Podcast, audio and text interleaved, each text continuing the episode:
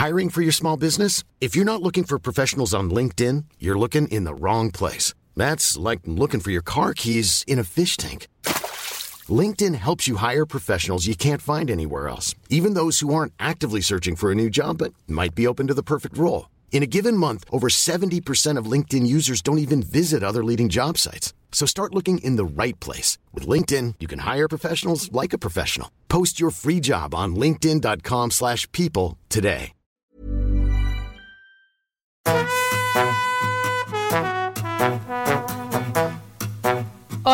Estás escuchando De piel a cabeza. Un recorrido por tu salud con Ana y Rosa Molina. Porque sabemos que el conocimiento es la mejor medicina.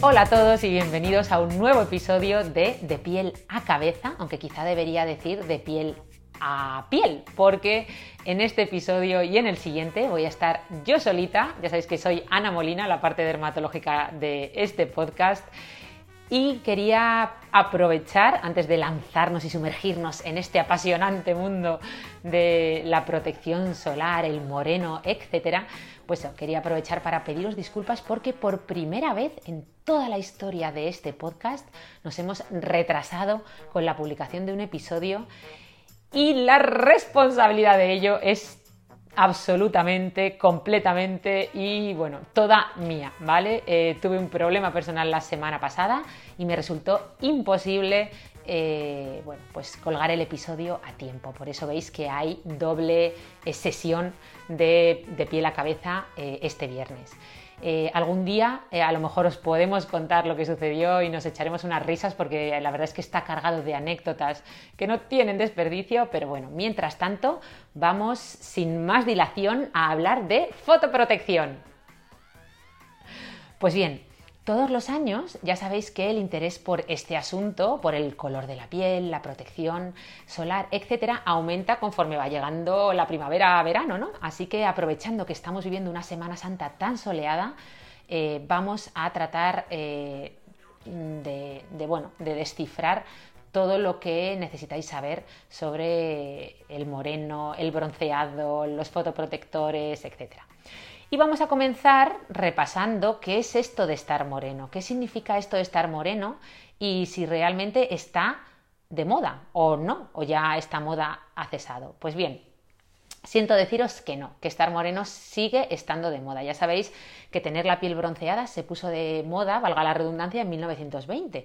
Eh, y fue precisamente Coco Chanel, la que, bueno, además era una experta en moda y tendencias, eh, la que popularizó eh, el que la piel morena estuviera de moda cuando volvió de vacaciones, eh, de unas vacaciones de verano, con la cara muy bronceada. ¿no? Desde entonces parece que no ha habido manera de cambiar esta percepción de la belleza. ¿no? Parece que la piel bronceada sigue considerándose un atributo de belleza y cuesta cambiar esta mentalidad. De hecho, los dermatólogos ya sabéis que tenemos una cruzada, una auténtica cruzada, intentando hacer entender a la gente que lo más atractivo es el color natural de nuestra piel con el que venimos de serie. Digamos que a una persona de ojos muy claros y pelo muy rubio, de verdad, no le pega una piel morena y viceversa, ¿vale?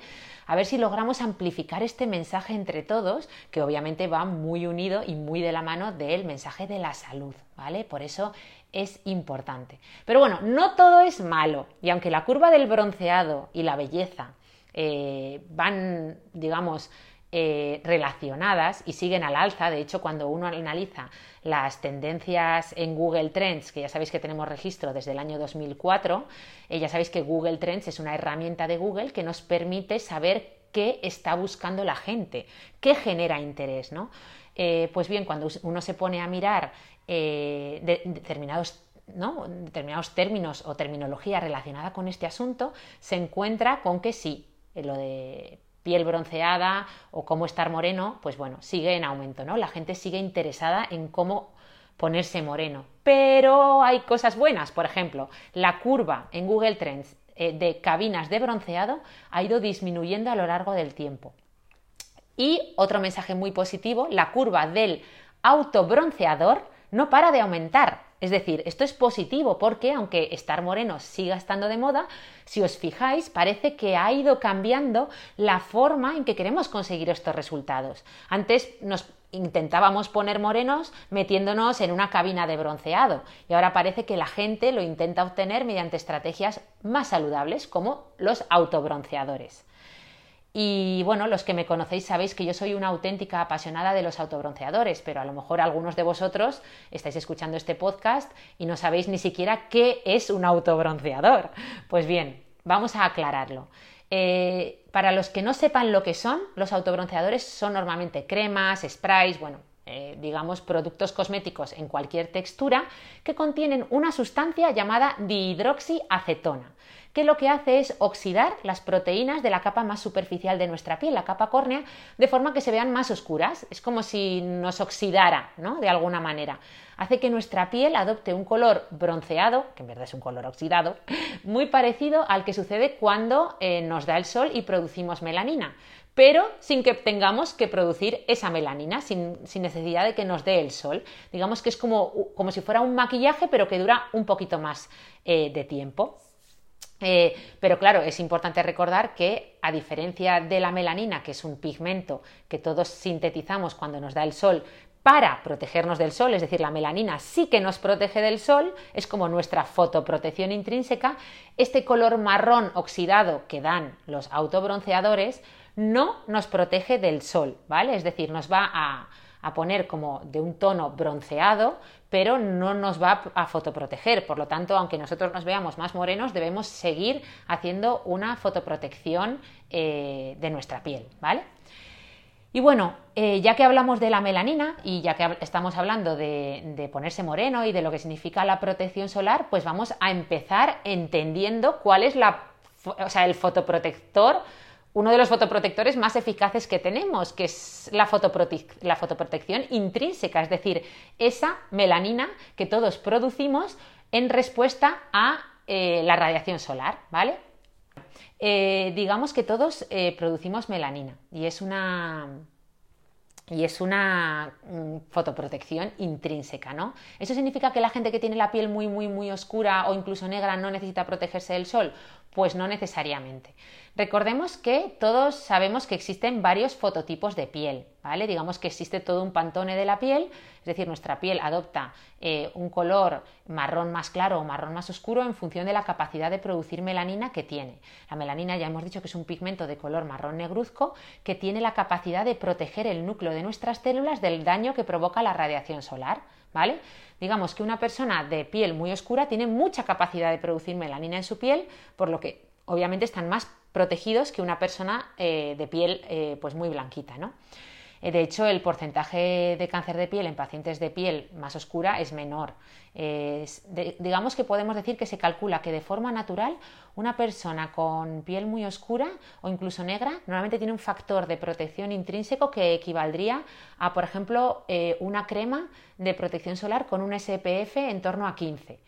Mientras que una persona de piel muy blanquita su, digamos, su fotoprotección intrínseca eh, equivaldría a un fotoprotector de SPF en torno a 3 como máximo, ¿vale? Eh, de hecho, que sepáis que las personas de piel más oscura, como están en teoría más fotoprotegidas, pues se ha visto los estudios que envejecen mejor, desarrollan las primeras arrugas relacionadas con el fotoenvejecimiento más tarde, ¿no? En torno a los 50-60 años que las personas de piel clara, ¿no? Pero bueno, eso no significa que todos sean ventajas. Digamos que los pacientes eh, con piel muy oscura también se pueden quemar y además les cuesta más sintetizar la vitamina D, que ahora hablaremos de ese asunto. Pero bueno, para aclararnos y a modo de resumen, recordemos, la melanina es un pigmento maravilloso que todos producimos cuando nos da el sol. La producen los melanocitos, que son unas células que están localizadas en la capa más externa de nuestra piel. Y recordemos que todos tenemos el mismo número de melanocitos, ¿vale? Lo que, lo que varía es la capacidad que esos melanocitos tienen para producir más o menos melanina. Digamos que una persona de piel oscura pues tiene más capacidad de producir melanina, mientras que una persona de piel clara pues tiene menos capacidad, ¿vale? Es importante que entendamos que no existe, entre comillas, para los dermatólogos, obviamente para otros especialistas y para otros asuntos sí, pero para los dermatólogos siempre decimos que no existe el bronceado saludable. ¿Por qué decimos esto?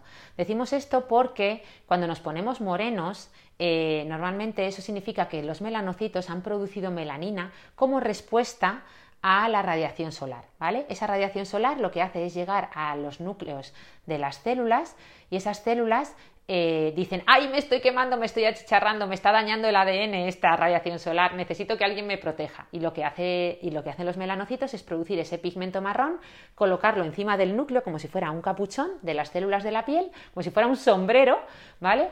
Eh, para que esa melanina no llegue al núcleo. O sea, para que esa radiación solar no llegue al núcleo y lo dañe. ¿Qué pasa? Que si nos hemos puesto morenos es porque ha estado llegando radiación solar a ese núcleo de esas células, eh, ya ha habido un daño, ¿vale? Pero bueno, por eso decimos los dermatólogos que no existe el bronceado saludable, pero somos muy conscientes de que el sol en la piel pues, eh, no tiene efectos tan saludables, pero el sol sí tiene efectos saludables en el resto de los órganos, ¿vale?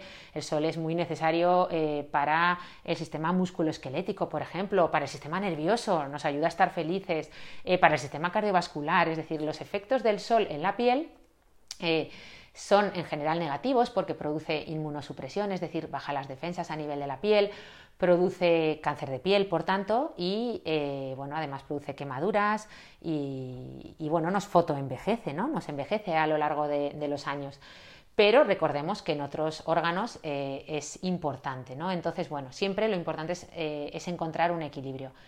Pero ya que hemos abierto la caja de Pandora de la vitamina D, ¿Qué pasa? ¿Qué pasa con la vitamina D? Pues bueno, ya sabéis que de momento este es un tema muy, muy polémico eh, pero sí que es importante entender que bueno, la radiación solar tiene un papel importante, eh, valga la redundancia, en eh, la producción de vitamina D. ¿vale? Ya sabéis que dentro del espectro de la radiación ultravioleta, o sea, de la radiación solar, los encargados de que produzcamos vitamina D en nuestra piel son los ultravioleta B, ¿vale? Que, que bueno, son una pequeña parte de la radiación ultravioleta. Eh, es cierto que la vitamina D, la mejor forma de sintetizarla es a través de, la piel, ¿no? a través de que nos dé un poco de solecito. Es más difícil, eh, bueno, mm, digamos, también se puede eh, ayudar a tener los niveles de vitamina D adecuados a través de una buena ingesta, pero lo ideal y, lo más eficaz quizá es sintetizarla a través de nuestra piel.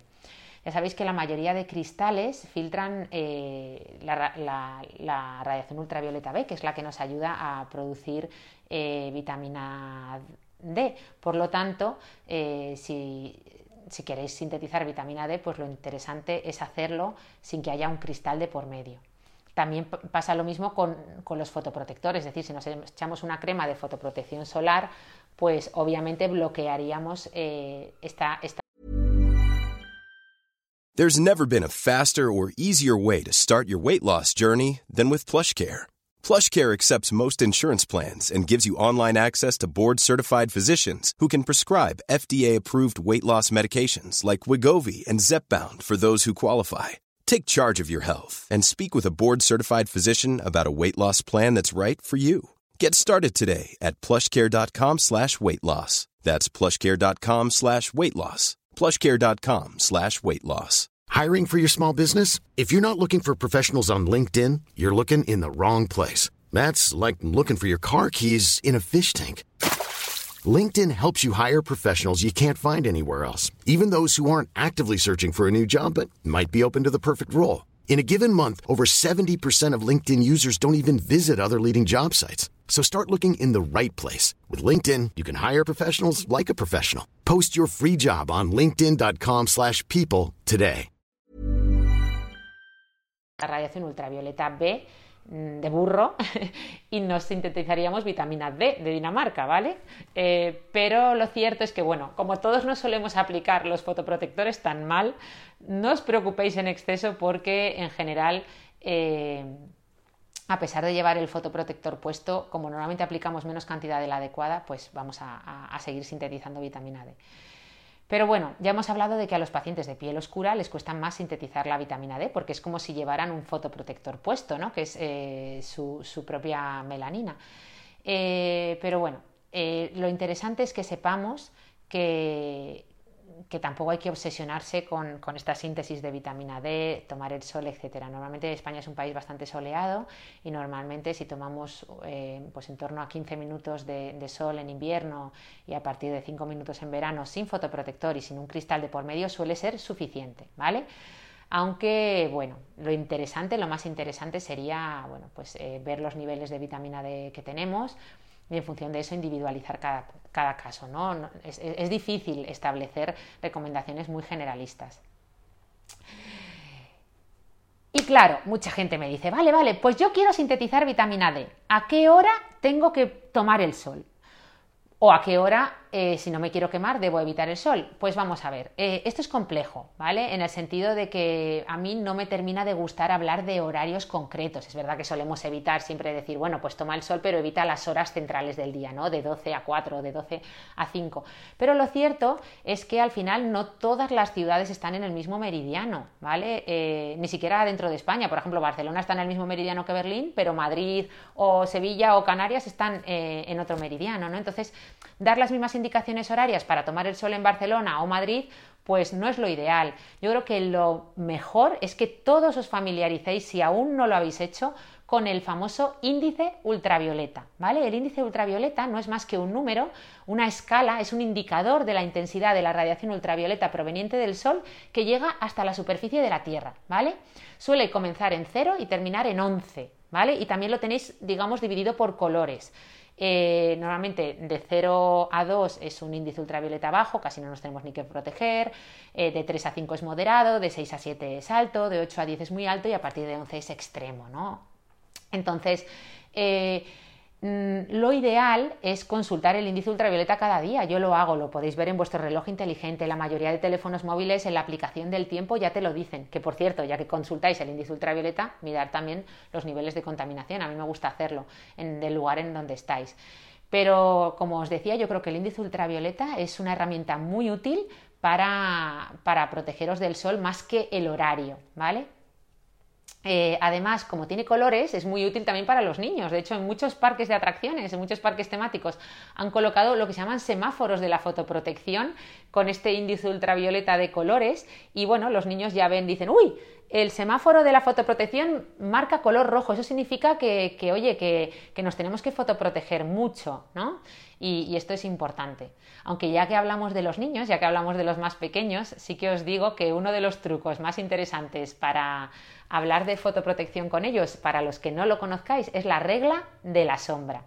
Ya sabéis que la regla de la sombra es una herramienta muy útil y muy práctica que usamos con los niños y que básicamente eh, se basa en ver la longitud de nuestra propia sombra. Por ejemplo, si nuestra sombra es muy cortita, eso significa que suele ser pues eh, las 3 de la tarde, por ejemplo, ¿no? que el sol incide con mucha intensidad, lo tenemos justo encima y casi no tenemos sombra, como quien dice. Mientras que si nuestra sombra es muy larga, muy alargada, eso suele coincidir con el amanecer o el atardecer, la intensidad del sol es mucho menor eh, y esto significa que ahí podemos tomar el sol tranquilamente, ¿vale? Esta regla de la sombra a los niños les suele gustar mucho y de hecho muchos colegios han implementado relojes de sombra en el patio de los colegios. Normalmente cogen y ponen marcas en el suelo del patio del colegio como si fuera un reloj y bueno, los niños se colocan, normalmente se coloca cada día un niño, y, ve hasta dónde llega, eh, hasta qué marca llega su sombra, ¿no? Dependiendo de cómo sea de, larga, bueno, o a qué marca llegue su sombra, pues deciden si se puede jugar eh, eh, pues en el patio libremente o hay que irse a un sitio con sombra, ¿no? O hay que llevar mucho fotoprotector.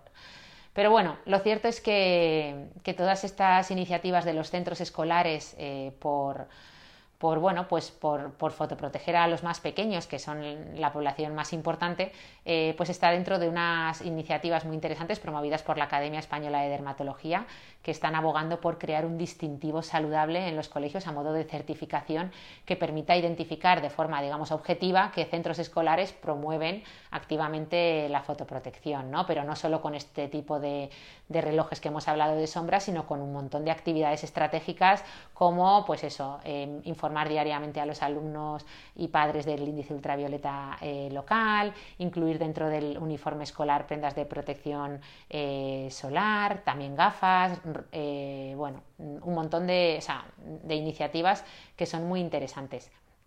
Y ya que hablamos de, prendas con protección solar, eh, vamos a hablar un poquito del factor de protección de la ropa, si os parece.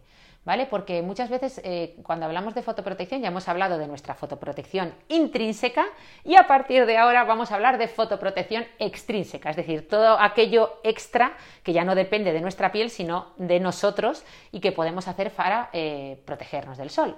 ¿Qué pasa? Que cuando pensamos en estas estrategias de fotoprotección extrínseca, pues terminamos tirando o pensando en cremas, ¿no? Que, pero ojo, yo creo que no hay que empezar por ahí. De hecho, es de las cremas y todos esos temas hablaremos en la segunda parte de este, de este especial de fotoprotección. Ahora vamos a empezar hablando de algo tan sencillo como la ropa, porque la ropa también nos protege. Eh, y de hecho, la ropa tiene su propio índice eh, de protección, que se llama UPF. Ya sabéis que el de las cremas se llama SPF, normalmente va de 0 a 50 más, pues en la UPF, o sea, el, famoso UPF de la ropa también va del 0 al 50 más, ¿vale? De hecho, os recomiendo que, bueno, pues si vais a, estar en zonas con mucho sol, utilicéis prendas de ropa con UPF 50 más. Digamos que este UPF lo que hace es eh, medir la cantidad de radiación solar que deja pasar cada tejido, ¿vale? Eh, obviamente la capacidad de protección de una prenda aumenta cuanto menor es el espacio entre los hilos de ese tejido. Es decir, cuanto más grueso es el tejido o tiene mayor peso, ¿no? Y diréis, pues vaya tela, o sea, eh, me estás diciendo que para protegerme del sol con prendas de ropa, lo ideal es llevar ropa que pese mucho y sea muy gruesa, vete a tomar viento, con perdón, Ana, porque, jo, en pleno calorcito, ¿no? Eh, Mm, en plena época de primavera-verano, que es cuando me tengo que proteger del sol sobre todo, eh, ponerme ropa gruesa y pesada, pues mira, mm, apaga y vámonos, pero no. Tranquilos que está todo pensado. Es cierto que los tejidos densos y gruesos protegen más, pero hay muchísimos otros factores a tener en cuenta, como el color. Por ejemplo, los colores oscuros protegen mucho más que los claros. Si tenéis que elegir una camiseta para protegeros, pues mejor una camiseta oscura que a lo mejor de color blanco. También el tipo del tejido. Eh, por ejemplo, las fibras sintéticas como el nylon, la licra o el poliéster, pues protegen mucho más que el algodón, el lino o que la seda. También la humedad y los lavados. Cuanto más hemos lavado una prenda de ropa, pues va perdiendo su capacidad de protección. Y también si nos bañamos con ella y la humedecemos, ¿vale? Va a proteger menos que una prenda seca. Y bueno, sobre todo saber que hay prendas muy, muy, muy ligeras con UPF 50 Plus, que suelen ser prendas que todos conocéis y que específicas, ¿no? Que venden para la práctica de, deportes, ¿no? Al aire libre, pero que yo, como dermatóloga, sueño que en el, con que en el futuro toda la ropa indique el UPF, eh, es decir, el, el, índice de protección solar de la ropa en su etiqueta, ¿vale? Y que toda la ropa que llevemos, pues oye, sepamos cuánto nos está protegiendo. Y esto es especialmente importante, como bien decíamos, para los niños y con, este con esto voy a terminar este, este primer episodio dedicado a la fotoprotección, porque como hablábamos antes, eh, bueno, pues oye, al final no es fácil insistir en que los niños se apliquen continuamente el fotoprotector, ¿no? Además con todo lo que juegan y se mueven, por lo tanto, oye, si ya partimos de una buena base y los tenemos protegidos con alguna prenda de UPF alto que además sea ligera, específica, ¿no? Para, para pues cuando van a la playa o para hacer deporte, pues oye, mm, vamos a tener mucho ganado. Y sobre todo, sobre todo, y con este mensaje quiero terminar, porque yo siempre digo que el mejor regalo que le puedes hacer a tu hijo es asegurarle una buena fotoprotección hasta los 20 primeros años de vida. ¿Por qué? Porque las quemaduras que acumulamos en estos 20 primeros años de vida es lo que más se ha relacionado con el desarrollo de cáncer de piel en la edad adulta, ¿vale? Eh, la piel tiene memoria, la piel de los niños es mucho más fina, más inmadura y por tanto mucho más susceptible a la radiación solar. Por tanto, de verdad, recordad, ese es el mejor regalo que le vais a dar o que le vais a poder hacer a la piel de vuestros hijos. Ya no solo porque además van a tener menos cáncer de piel en la edad adulta, menos probabilidad, perdón, sino porque además van a estar mucho más guapos, porque el sol es lo que más nos envejece. Eh, además, es importante recordar que, a los niños muy, muy pequeñitos es que ni siquiera les debe dar la radiación solar directa, ¿vale? Recordar que existen eh, protectores eh, en crema que sí, que se pueden usar desde los cero meses, desde un bebé recién nacido, pero es que no es necesario. En niños menores de seis meses no recomendamos o no solemos recomendar el uso de fotoprotectores porque es que ni siquiera recomendamos que se expongan a la radiación solar directa, ¿vale? Eh, en el caso de que estuvieran expuestos, oye, pues mira, mejor usar prendas de ropa, usar pues las sombras propias que va a tener el carrito y, y otras estrategias, ¿vale? Y recordad que siempre, siempre, siempre les está llegando radiación solar indirecta, es decir, aquella que refleja en el suelo, refleja en las superficies y termina llegando a nuestra piel. Así que nada, como ya vamos llegando a los 25 minutitos, vamos a cortar esta primera parte de fotoprotección y en la segunda parte seguiremos hablando de fotoprotección extrínseca, vamos a hablar de las cremitas, vamos a hablar eh, de bueno, de la, también de, la famosa luz azul que está tan de moda y de muchos temas más muy interesantes, así que os recomiendo que acto seguido os pongáis esta segunda parte de este especial sobre fotoprotección, que bueno, ya que vienen juntos, pues vamos a escucharlos juntos. Bueno, sin más dilación, deciros que espero que estéis pasando una Semana Santa maravillosa, que disfrutéis mucho, que os protejáis del sol y que nos escuchamos muy prontito y que ya sabéis que la semana que viene vuelve la doctora Rosa Un abrazo muy grande y hasta el...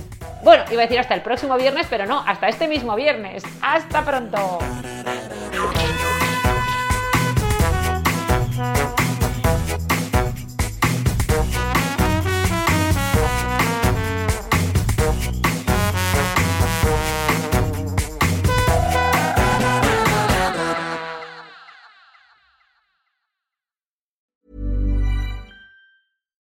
Hi, I'm Daniel, founder of Pretty Litter. Cats and cat owners deserve better than any old fashioned litter. That's why I teamed up with scientists and veterinarians to create Pretty Litter. Its innovative crystal formula has superior odor control and weighs up to 80% less than clay litter.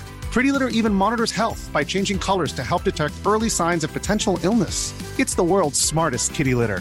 Go to prettylitter.com and use code ACAST for 20% off your first order and a free cat toy. Terms and conditions apply. See site for details.